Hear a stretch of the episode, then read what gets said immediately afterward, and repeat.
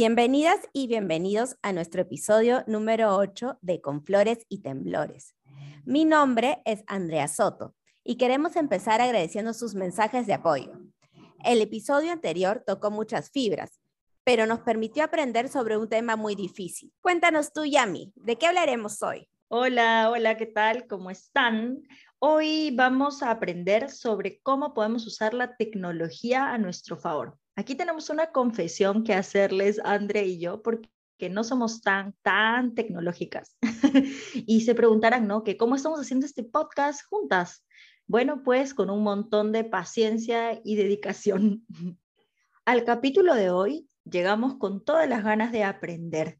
Creo que todos damos por sentado que la tecnología avanza a un ritmo inesperado, ¿no? Que avanza mucho más rápido de lo que nos tarda quizá en enterarnos de alguna actualización tecnológica.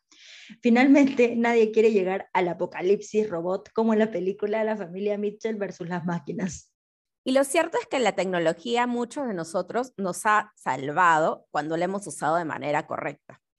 Y vemos que con la pandemia, la digitalización de trámites, el trabajo remoto, el poder estudiar de manera híbrida, nos ha hecho mucho más accesible diversas cosas y nos ha brindado la oportunidad de estar en casa. Pero, ¿cómo hemos llegado los humanos a innovar, a crear productos tecnológicos? ¿Existe en realidad un uso responsable de la tecnología? Y hay así una sinfín de preguntas que eh, nos tenemos y nos hemos planteado. Y para profundizar y tratar de dar respuesta solo a algunas de nuestras dudas, hemos invitado a José Pardo, ingeniero informático, que es un papá amoroso y alguien a quien sus amigos y su familia le tienen muchísima confianza. Siempre lo convocan para poderle consultar esos truquitos tecnológicos que siempre requerimos en la vida diaria. Hola, hola, hola José, ¿qué tal? ¿Cómo estás? ¿Cómo va todo en Colombia hoy? Hola Yami, hola Andrea, muchas gracias por invitarme a charlar un rato con ustedes. Eh, aquí en Bogotá con bastante frío, con tormentas todos los días, el ambiente un poco movido por las elecciones al Congreso, bastante movido en la calle. Y, bueno, interesante porque les, quería comentar de que aquí la primera noticia que vi en el día es que justamente los sistemas que eh, administran la registraduría, las entidades que acá son como el RENIEC o la OMPE, digamos, habían tenido unos problemas informáticos Creo que es interesante porque es una muestra de cómo la tecnología ahora es parte de, nuestro, de nuestra vida, ¿no? De nuestro día a día político y un poco de todo lo que vamos a conversar hoy día. Gracias, José. Muchísimas gracias por estar aquí con nosotras. Y partiendo un poco de lo que nos cuentas, que la tecnología está como inmersa ya en nuestro día a día, eh, nosotras nos planteamos en la, la propuesta de este episodio porque más bien nos sentíamos un poco alejadas, un poco inexpertas, para no usar otro, otros adjetivos en, el campo de la tecnología. Y pese a que hemos visto todos los cambios, porque creo que somos una de las generaciones que ha visto cómo llegó la computadora, el celular, el internet, el Walkman, el Disman, el iPod, y hemos visto toda esta evolución, eh, nosotras somos un poco más lejanas, nos sentimos como muy dudosas muchas veces, sentimos que la tecnología nos juega un poco en contra. Y a eso nos lleva a preguntarnos si la tecnología es siempre un sinónimo de modernidad. Hemos escuchado mucho el término de que hay un progreso tecnológico y nos hace dar cuenta de que siempre vamos para adelante en el ámbito de la tecnología, ¿no? Que siempre se avanza. Pero esto es así. ¿Cómo, cómo se relaciona más, o menos esto en, en, la vida, no? Em, e, en lo que comentas, Andrea, de hecho hay, hay, como que varias preguntas, así que voy a ir un poquito por, por partes. Em, algo, y lo primero que yo creo que, es un poco la idea de esta conversación y lo que todos debemos interiorizar, incluso algunos que en algún momento podemos decir, eh, no, yo no me siento tan cercano a la tecnología, la tecnología no es lo mío, yo no entiendo, no sé. Es que en realidad todo esto viene de mucho tiempo atrás, ¿sí? Em, y de que todos nosotros somos parte de este desarrollo tecnológico, ¿sí? Em, y viene de milenios, no estamos hablando de 5, 10, 20 años, sino desde lo que Harari llama la revolución cognitiva y que ocurrió mucho antes de la revolución agrícola, ¿no? que es como que el primer paso para nosotros del inicio de la civilización, por así decirlo. en realidad se da cuando nosotros como ser humano, cuando el Homo sapiens modifica su mente, la reprograma para trabajar como trabaja ahora, ¿sí? Y para permitir todo lo que nosotros podemos hacer. Entonces, lo que hizo que esos primeros eh, Homo sapiens utilicen la técnica, el lenguaje, distintos mecanismos y los unan para crear un objeto, un sistema muy complejo, todo eso ya es tecnología, ¿sí? Y claro, ahora ya nosotros vivimos en un entorno ultra tecnológico, lleno de maravillas de última generación, pero yo siempre he pensado esto, que lo mismo pensaban, por ejemplo, nuestros padres, nuestros abuelos, cuando tenían una tecnología capaz de hacer que el hombre llegue a la luna, ¿sí? Y una tecnología capaz de hacer que, que, una, que un ser humano en la Tierra pudiera ver esa transmisión en vivo y en directo por un dispositivo.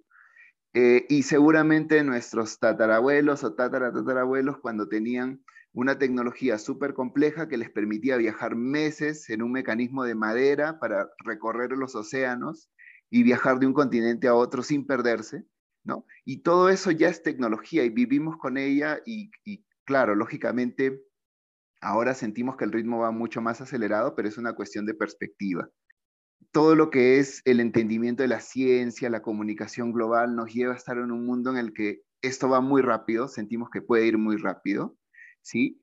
Eh, y es a lo que, lo que nosotros llamamos la modernización, lo que nos está llevando hacia un futuro que digamos que entre comillas es la modernidad, pero es algo que yo creo que como seres humanos, y es una de las características más chéveres del ser humano, nunca va a ocurrir. O sea, siempre el ser humano va a tener esta necesidad de ir un paso más allá, de encontrar algo más para mejorar su vida, algo más para eh, ir un paso más hacia adelante. esa modernidad es como un horizonte muy lejano al cual en realidad nunca vamos a llegar, pero hacia el cual estamos siempre en ese camino, ¿no? Em, entonces, y es igual que cuando tú ves estas, estos grabados, estas pinturas de inicio del siglo pasado, donde la gente creía que en el 2000 todos íbamos a estar eh, con alas y recorriendo el, espacio y los cielos, y, y, tampoco se dio. Es, es chévere y es parte de nuestra humanidad, creo, eso de no saber para dónde vamos en realidad. Gracias, José. Yo no sé si tener más optimismo o miedo con lo que nos estás develando, pero, pero creo que, que, es, que es real, ¿no? Y, y, en esa línea yo, yo también cuando estábamos escribiendo el capítulo pensaba y decía, ¿no? Eh, la tecnología nace para atender necesidades, ya, no, ya nos contaste tú desde este, desde este primer eh, intento, digamos, por, por dominar, ¿no? Por, por conquistar, por por atender nuestras necesidades, por resolver problemas, pero yo no sé si es un cuestionamiento más personal, em, pero yo quisiera ahondar un poquito en justamente cuál es esta relación de la tecnología con el poder, o sea, tener más, entre comillas, tecnología, más avance, progreso tecnológico, nos da más poder. Em, yo digo, en, tiempos, en pleno siglo XXI, en los que se supone que ya se ha desarrollado otro tipo de inteligencia en cuanto a armamentismo, ¿no? ¿qué, qué, vendrá? Digo, o no sé, o también analizando, por ejemplo, todos los, los equipos que tenemos, los celulares, las computadoras, muchas, mucho dinero, ¿no? Em, mueve la industria tecnológica. Entiendo yo, de repente estoy, estoy ignorando o no conozco, pero yo entendería que son, en su mayoría están en China, ¿no? La, la, la mayor cantidad de esas empresas de la industria tecnológica. Pero ¿es realmente así? ¿Cuál es el vínculo de la tecnología con el poder? ¿no? Tener más tecnología a tu favor te da, entre comillas, más poder. ¿Hay alguna noción de todo el dinero que moviliza la industria tecnológica? No sé, me imagino un Bill Gates, ¿no? un Steve Jobs, que sabemos que son ultramillonarios. Sí. Em, bueno, en realidad es un asunto complejo y hablar de, de, un número o decir cuánto dinero se mueve y todo, eh, quizás hasta me arriesgo y puedo decir que en realidad estamos hablando de todo el dinero, prácticamente todo el dinero, porque como les digo, eh, finalmente si uno entiende la tecnología em, como conjunto de técnicas y todo que nos ha llevado a hacer las cosas distintas y las cosas mejores y más rápido, finalmente cualquier industria que nos imaginemos está vinculada con la tecnología de algún modo, desde la agricultura, ¿sí? hasta, no sé, la extracción, comercialización de petróleo, todo tiene que ver con la tecnología. Y sí, ahora hay mucho dinero que se mueve y que acumulan este, Elon Musk y todas estas personas y empresas como Tesla, eh, como Apple, eh, y como, y, no sé, empresas de, software factory, por ejemplo, en la, en la India o en otros países. Es cierto, em, pero en general todo el, el, digamos, todo el mundo actualmente, y no, no, actualmente, desde hace mucho tiempo vivimos, digamos, inmersos en un constante avance tecnológico. Y sí, yo, yo creo que hay una dosis de poder em, que, que, te brinda la tecnología, pero es un tema complejo. Y, y, lo, y, lo, vemos justamente en el ejemplo que dices, ¿no? Por ejemplo, Rusia, que tiene un poder militar tecnológico importante. Eh, si vamos al final de la pregunta anterior, hasta hace unos años ya se hablaba de que en el 2000 y tanto eh, no iban a haber muertos ni civiles, ni, incluso militares, porque las guerras iban a ser totalmente digitales. Y vemos que no es así, todavía hay trincheras, todavía hay tanques, hay, hay un escenario de guerra tipo 1990. Ucrania, de cierto modo, hemos visto que ha controlado un poco algunos avances rusos tirándose abajo algunos puentes. El puente también es una tecnología. Em, el, impacto que tiene Occidente, digamos, es tratar de contener o castigar a los rusos bloqueando las operaciones internacionales. Los ha retirado el sistema SWIFT, que es el sistema de, em, por el cual se intercambian divisas a nivel internacional. Em, y eso también es tecnología, es decir, los, multimillonarios rusos no pueden sacar su plata y moverla a otros países, digamos. Y por otro lado, Rusia se mencionó de que iba a hacer uso del Bitcoin, de otras monedas digitales para mover su dinero. Entonces, todo ese escenario de guerra involucra la tecnología completamente, ya no es solo el escenario de batalla, que también es muy tecnológico, sino que se ha ido también hacia otra vía, ¿no? Hablamos de hackers, hablamos de comunicaciones, hablamos de todo eso. Em, pero pasa lo mismo con cualquier otro problema que analicemos. Entonces, desde el coronavirus hasta el derrame de petróleo de Repsol, todo pasa por la tecnología. Y afortunadamente muchas veces la tecnología nos da los mecanismos para resolverlos. Los inventos más importantes de los últimos años han sido seguramente las vacunas y, y son producto de la tecnología, ¿no? Gracias, José. Me encantó esa frase que dijiste, el plantear a la tecnología con una definición más como que son un conjunto de técnicas, ¿no? Que como tú dices, no, nos puede brindar elementos de desarrollo tan importantes como, ¿no? Propiamente de las vacunas, pero también me lleva a pensar en para qué otras cosas, ¿no? El conjunto de técnicas que usamos para qué otras cosas, mayor o mejor calidad de vida, pero también pueden ser para, como tú también mencionabas, ¿no? Para hackear, ¿no? O sea, o robar, ¿no? o jalar más bien conocimiento.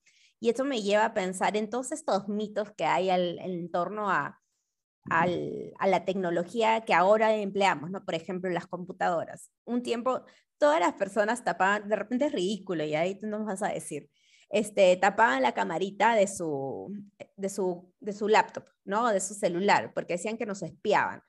O esto de que, claro, tú empiezas a hablar algo de, no sé, yo quiero comprarme este jabón y en pronto sale publicidad de jabón en, en todo el, Internet, ¿no? Este, esto de que la tecnología llega para, la utilizan para sacarnos información, ¿no? Por ejemplo, como de mercado, ¿no? De consumidor. O otro tipo de mito que va más por el, el, tema de los pagos por Internet son inseguros, ¿no? Toda transacción que se ejecute por medio de Internet son inseguros. Y finalmente, el tema de qué pasa con esta cercanía que tenemos con la tecnología. Muchas veces escuchamos que eh, insertar la tecnología desde una edad muy temprana, por ejemplo, eh, puede generar eh, que, nos volvamos personas con menos capacidad cognitiva. La tecnología en realidad, o el tiempo que, por ejemplo, yo invierto en, interactuando con mi celular, con mi computadora, digamos, con una Alexa, ¿no? Eh, me hace a mí un ser humano un poco menos útil. Mm, ya, interesante porque sí, que, crecemos o, hemos venido creciendo siempre con esos, algunos son mitos, otros por, por ahí sí, sí, tienen alguna base de verdad. Em, creo que en los últimos años se ha vuelto importante este tema de la privacidad. Em, yo creo que es un tema complejo Mm, por lo que he leído, e investigado, me parece que esta idea de que nos están escuchando, eh, de que siempre la cámara nos está mirando y todo, no tiene mucho sentido porque de cierto modo eh, habría alguna, algún consumo que notaríamos, etcétera, ¿no? Algún consumo de datos, de, la misma energía del, equipo, etcétera. Em, incluso creo que hay estudios que se han hecho al respecto, como que en un entorno controlado, donde le están hablando al celular, digamos, de, muchos temas y finalmente nunca se visualiza eh, ningún tipo de publicidad, a menos que, y ahí viene el tema, ¿no? Digamos, esto suena medio a película de ciencia ficción y todo, eh, pero nosotros somos como un libro abierto realmente, ¿no? de, de, digamos, de toda nuestra vida, de todos nuestros, nuestros intereses, y somos de cierto modo, ¿sí? Eh, el punto de, entrada o los datos de entrada para eh, dispositivos o programas ¿no? de inteligencia artificial, de procesamiento de datos, para los cuales es, es de cierto modo sencillo leer eh, las conductas, ¿sí? Y eso es algo que no es nuevo tampoco. Hace ya varios años, me acuerdo. y creo que hay muchísimos ejemplos, ¿no? Que te decían, démonos cuenta cómo están eh, organizados, por ejemplo, algunos productos en un supermercado. Eh, pueden poner, no sé, por ejemplo, las papitas y los, los doritos y todo esto al lado de la cerveza, ¿no? O el popcorn, porque saben que una persona que compra cerveza probablemente es porque se va a sentar frente a la tele y va a estar comiendo algo tomando su cerveza. Entonces, del mismo modo, probablemente si tú estás buscando a ver cuánto, este, no sé, comprar cerveza o comprar algún otro producto en, Google, eh, Google te va a sugerir por su sistema de, de, avisos que compres también las papitas, que compres, no sé, este producto y esto para que comas, o incluso te puede recomendar una película para que veas. Sí, está, está todo relacionado, está organizado en función de nuestros mismos comportamientos y ahí si nosotros, digamos, no queremos ser parte de esto, siempre va a ser importante que leamos, ¿sí? Leamos los términos y condiciones, leamos qué información le estamos dando a las plataformas. Si vamos a, subirnos a TikTok, por ejemplo, que veamos qué términos y condiciones dice TikTok de información que, que se van a llevar del mismo, del mismo modo Facebook o todos los productos de Meta. Sí, es importante que lo hagamos al margen de que tengamos nuestras dudas de que estas empresas finalmente no sean tan transparentes como dicen serlo, si llegamos a ese punto, pues, y, no creemos, estamos en la libertad de decir, no me voy a instalar Facebook, nadie te va a obligar a hacerlo y no lo, no lo puedes hacer. Y, el, último punto que mencionas del, tiempo que pasamos y si por ahí eh, no nos estamos, nos estamos volviendo como un poquito más inútiles, también es súper complejo, pero había, me acuerdo hace varios años también un estudio que decía que lo que está cambiando en el cerebro humano poco a poco es la forma en la, que, en la cual, por ejemplo, buscamos las cosas. Entonces, un ser humano actual, digamos, ya no tiende a guardar, por ejemplo, las fechas, ¿no? O los nombres del autor de cierto libro, porque sabe que eso ya está en algún buscador en Internet, ¿sí? Pero e, es, es algo chévere del ser humano porque ha cambiado un poco nuestra configuración del cerebro y nos dice, ok, ya no, lo, mm, ya no te memorices el dato, pero tienes que saber que si quieres averiguar algo de historia, ándate a tal página. Y si quieres algo de entretenimiento, ándate a esta red social. toda esa, esa reconfiguración es algo que se está dando y probablemente en unos años habrá estudios donde nos digan realmente qué tanto impacto ha tenido en, nosotros, ¿no? O está teniendo en nosotros. José, me, me, da risa porque me estaba riendo en la primera parte de tu respuesta porque yo decía, decías tú, ¿no? Leer las letras chiquitas, eh, saber qué nos están diciendo y yo decía, qué irresponsable soy porque cuando, o sea, tengo una necesidad tecnológica, no sé, como bajarme un aplicativo que tengo que usar inmediatamente, como usar TikTok, porque claro, yo no, no uso TikTok, no tengo cuenta de TikTok, pero por la chamba tengo que espiar a cuentas de TikTok o ver, ¿no? Y, y, digo, qué irresponsable porque jamás leo, o sea, es como siguiente, siguiente, siguiente, omitir, omitir, omitir. y, entonces he tenido un, un mea culpa y claro, eh, o sea, digo, digo yo que en esta practicidad eh, no es tan práctico para mí, pero no es responsable, o sea, es absolutamente irresponsable lo que yo hago. Espero que, que, a partir de ahora pueda entrar en conciencia de, específicamente leer, porque o sea, yo, yo promuevo mucho el consumo responsable en su totalidad, ¿no? O sea, si tienes un producto, Em, que compras, tienes que leer las letras chiquitas, tienes que ver la fecha de vencimiento. Entiendo que en los servicios digitales esto cambia y son estas letras chiquitas, ¿no? Solo que, que de repente eh, en el, apuro, en el tengo que cubrir esta necesidad, ¿no? Eh, me centro mucho más en llegar al producto y no en el proceso y en lo que debería estar atenta. Pero bueno, esa es mi, mi lección. Sin embargo, yendo por este camino del consumo responsable, de qué tan responsables somos en el uso de la tecnología, ya Andrea comentaba, ¿no? De, de cómo eh, de, cómo, cómo la tecnología ha venido a simplificarnos la vida, ¿no? Hace algún tiempo no creíamos, no sé, pues limpiar la casa era súper complicado, ahora creo, creo, porque ni siquiera sé mucho, creo que hay este, como unos aparatitos que ya te limpian, te aspiran y, van hasta el último rincón, aspiran todo en, en la casa, ¿no? Pero pero ¿cuál es ese balance? O sea, ¿qué tan responsable estamos siendo en el uso de esta tecnología? ¿De verdad y como se llama este capítulo, ¿podemos tener la tecnología a nuestro favor? ¿Qué piensas al respecto? Bueno, yo creo que en realidad esa es la idea de, la tecnología, ¿no? Tener las cosas a nuestro favor. E, eso es lo, digamos, si hablamos de un consumo responsable mm, y que yo creo que también está relacionado con las empresas que lo brindan, ¿sí? Entonces, si, si hay una empresa como Instagram, bueno, no, es Instagram, ¿no? Es Meta finalmente, que es Facebook, eh, que sabe que hay imágenes o contenido que están orientados para que las personas, o sea, que, que, que ayudan, entre comillas, ¿no? O sea, que llevan a las personas o las conducen a que se sientan mal, a que se vean víctimas de bullying, etc.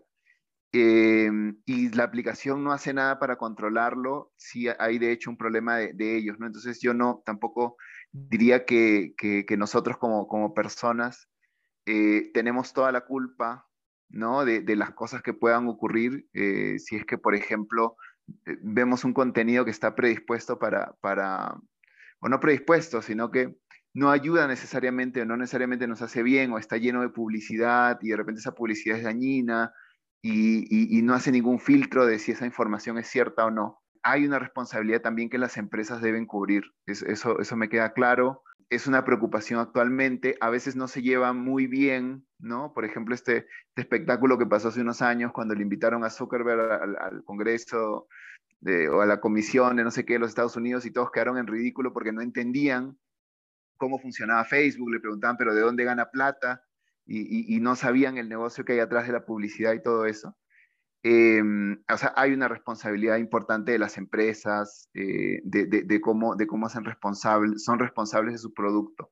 Eh, pero finalmente la tecnología como la entendemos y como creo que la mayoría va, ¿no? O sea, ahorita como dices hay dispositivos que te ayudan, no sé, a, controlar las cerraduras de las puertas, las alarmas de las casas, eh, el transporte que puedas pagar con una sola tarjeta en el bus, en el metro, etcétera. Todo eso es tecnología, que puede hacer tus pedidos por internet, que democratizar que una, no sé, un restaurante muy chiquito no necesite contratar a 10 personas de delivery para que pueda llegar su producto al, al otro lado de la ciudad.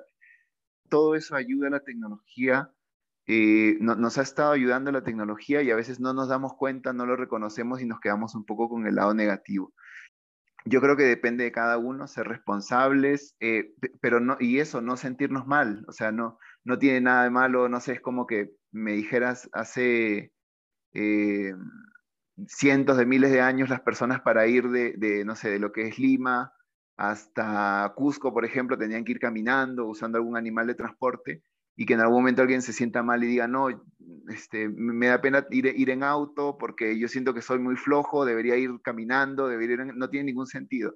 Entonces igual, si hay un dispositivo que te ayuda a comunicarte con tu familia, que te ayuda a llevar tu agenda, que te ayuda a redactar mejor tus correos electrónicos, pues usémosla y usémosla responsablemente y no nos sintamos culpables por eso.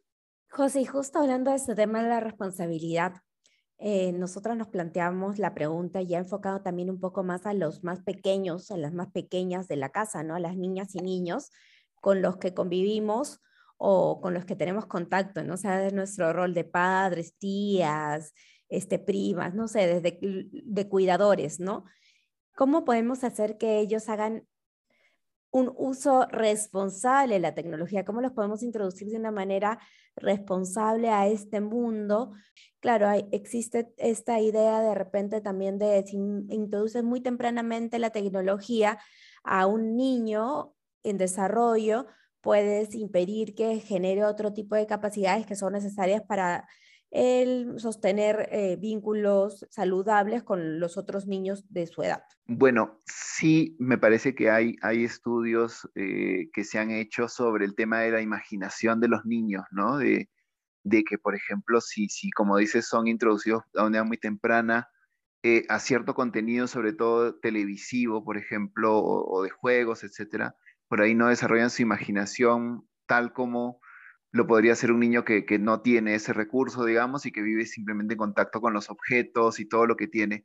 Mm, yo, yo, no sabría explicarlo claramente porque no es, no es mi fuerte, digamos, pero yo, yo sí veo que tiene sentido porque, digamos, el mundo como tal fuera de lo virtual y de lo digital es tan rico, tan lleno de, sensaciones, de, impulsos de los sentidos, ¿no? del tacto, del olfato, que al menos por ahora no se puede captar por, por medio de la tecnología, que tiene mucho sentido, ¿no? de que sea un poco por ahí mm, perjudicial, digamos, o que, o que contenga un poco ese desarrollo del niño si es que lo tienes frente a una pantalla. También eh, sé que hay conocimientos que no se adquieren tan fácilmente, ya no hablamos de niños pequeños, sino más grandes. Em, no sé, en una clase de, inglés, por ejemplo, solamente escuchando el sonido no van a captar lo mismo que con un profesor al frente o cercano y explicándoles y haciendo la gesticulación y, todo. Entonces, eh, yo sí creo importante que, que, podamos controlar, pero por ahí un mensaje a los que son papás o los que somos papás es que a veces tenemos que recurrir a eso y, tampoco es bueno sentirse culpables, ¿no? Si estamos en un momento súper complejo, que no podemos eh, más que dejarlo al niño solo, digamos, frente a una, pantalla, eh, y lo tenemos que hacer, pues no hay que tampoco sentirnos culpables, hay que controlarlo, procurar que sea una excepción, eh, pero saber qué están viendo nuestros hijos, saber qué están haciendo. Y nuevamente, volviendo a la analogía de que seguramente lo mismo pasaban nuestros padres, nuestros abuelos, cuando recién se inventó la televisión, seguramente también dejaban a los niños, ¿no? Viendo ahí en, blanco y negro y se les dejaba viendo contenido que el papá no sabía, de repente de pronto en medio de algún programa salía un comercial de, algo que no era apropiado para el niño, podía haber esa, duda o esa preocupación. Entonces, yo creo que es importante que si tenemos esa necesidad, los podemos ir sumando a la tecnología, pero estando acompañándolos siempre. Y, ahí yo expando un poco el tema y no va solo a los niños, va el tema a los adultos mayores, va a personas que estamos introduciendo recién a, este mundo y que si, tú dejas a, una persona mayor frente a la computadora y de pronto navega y se da cuenta de que hay alguien que publica que el hombre nunca llegó a la luna y que la Tierra es plana y que, eh, no sé, todas estas cosas que uno encuentra por internet, si uno no les explicó y no les dijo, oye, por si acaso todo lo que hay en, internet no es cierto necesariamente, em, puede prestarse a un conflicto importante. Entonces, entonces como adultos, digamos, y, personas que dominamos la tecnología, es importante que tengamos ese, ese manejo responsable con las personas que pueden depender de nosotros en ese sentido. Gracias, José. Súper eh, esclarecedor lo que, lo que nos dices acerca de, la responsabilidad en general, ¿no? Que hay que tener en, función de, esto que hacemos con la tecnología y que la tecnología hace con nosotros y con nosotras. Para ir finalizando ya este episodio, em, nos gustaría, José, que nos brindes algunas recomendaciones, no sé, o truquitos eh, que nos puedan facilitar eh, esta tarea compleja a veces em, de encontrar aquello que estamos buscando en, en, Internet o en la tecnología, ¿no? Muchas personas y creo que, que, que, me pasa en el ámbito más familiar, ¿no? Eh, a mi mamá, a una de mis hermanas, o sea, es como, ay, no puedo bajarme un aplicativo de taxi, a mí le pídeme el taxi, y yo lo hago con muchísimo cariño, ¿no? Pero, pero, pero creo que también em, en, en, el modo de, de, tratar de ser independientes y de, de tratar de, aprender también, ¿no? de, de, que de atender nuestras propias necesidades, creo que también es, es necesario eh, saber un poquito más, ¿no? Entonces, ¿qué le podríamos decir a estas personas que no son tan amigas de, las, de la tecnología o que quizá por malas experiencias, no sé, imaginemos que un día eh, me bajé un aplicativo eh, a mi de mi tarjeta del banco y se robaron toda mi plata. Entonces ya me quedé con la mala experiencia, ¿no? Entonces, ¿qué le podríamos decir a estas personas? ¿Qué recomendaciones podríamos darle, José, para ya el cierre de, este episodio contigo? Bueno, em, primero yo creo que es importante que uno, lo que les decía, no, no hay que sentirse obligado a, todo esto, ¿no? Entonces, em, no, no, no veamos mal que uno digamos, ser el único en una reunión de amigos que termina la reunión y dice, oye, me pides el taxi porque yo no tengo, no uso, ¿no? O sea, yo, yo creo que es algo que, que, la mayoría de personas debemos uh, tratar de entender al margen de alguna broma, ¿no? Y decir, oye, pero ¿cómo no vas a tener eh, tal aplicación o esto? Yo creo que es entendible, estamos en una época en la que el cambio es muy constante, o sea, estas aplicaciones, como dices, de taxi o de delivery y todo, hace unos años no existían. Em, entonces no nos sintamos obligados. De cierto modo el entorno nos obliga a tener este, WhatsApp, a usar las llamadas telefónicas que ya son tecnología también, ¿no? usar Internet o el correo electrónico. Pero digamos, todo lo que está alrededor, digamos, no nos sintamos obligados, ¿no? Que porque tus amigos dicen que invierten en bolsa, este, o que compran Bitcoin, o que tienen una aplicación que cada mes les compra todas sus cosas y no tienen que hacer el supermercado ni nada, pues está bien, chévere que esté esa tecnología, de repente poco a poco vamos a llegar a ese punto, digamos, nosotros como usuarios, pero si no nos sentimos seguros, pues no, no, no demos ese paso sin, sin consejo. Y lo segundo es justamente eso, ¿no? Tener la confianza de preguntar, de buscar en internet. Yo, hay, hay muchos videos eh, que, que, uno puede buscar de fuentes, siempre lo importante es de fuentes confiables. Eh, de, alguna página, eh, digamos, segura en términos de tecnología. Pero sí es importante, creo yo, que, mm, sobre todo ahora que están de moda este tema de los fraudes y todas estas cosas por Internet, que a veces podamos hacer las consultas, digamos, personalmente y tengamos una persona a la cual podamos acudir, o algunas personas a las cuales podamos acudir, eh, en caso de que nos ocurran esas cosas, ¿no? Que recibamos un email que dice que nuestro pedido de Amazon no llegó y que hay que ingresar a tal lugar y todo. Hay muchos, muchos videos aconsejándonos y todo de que, por ejemplo, no abramos ese tipo de correos, em, de que no hagamos caso si es que nos llega un mensaje. Eso ya creo que todos lo sabemos, ¿no? El mensaje de que ganamos un premio y todo. Pero si podemos tener una persona cercana que nos pueda ayudar, yo creo que, eso ayuda y, nos puede sacar de apuro muchas veces. Y lo que comentábamos de leer las letras chiquitas también, ¿no?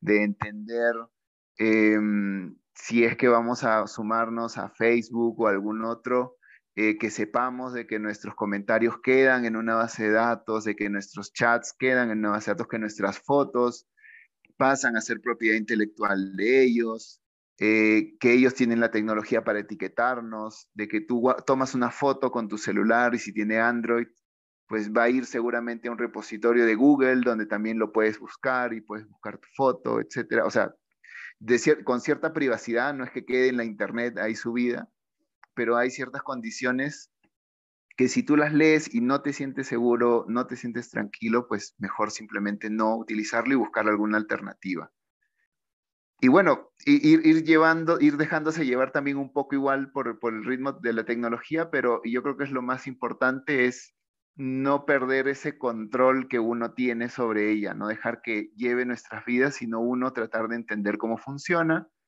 eh, hasta cierto punto, saber qué riesgos hay, ¿sí? Es decir, si tú enlazas tu cuenta bancaria con tu celular, tienes que saber de que si no le pones las contraseñas, las claves y la seguridad biométrica y todo, y alguien te roba el celular, te puede pasar algo.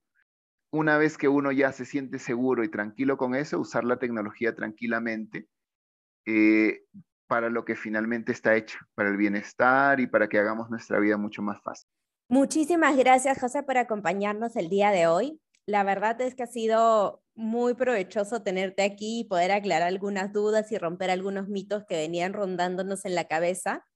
Y bueno, nada, nos queda seguir aprendiendo y tomar en cuenta todas esas consideraciones que nos dices, como dijiste al final, no poder tener un acercamiento mucho más amigable y mucho más productivo a la, a la tecnología. De nuevo agradecerte, hemos aprendido un montón y a los que nos están escuchando, por favor invitarlos a que se queden con nosotras porque en el siguiente bloque viene el kit de flores. El kit de flores del día de hoy nos presenta tres recomendaciones para conocer un poquito más sobre la tecnología. La primera recomendación es la película Jobs, basada en la historia de Steve Jobs, uno de los tecnólogos más influyentes de los últimos tiempos.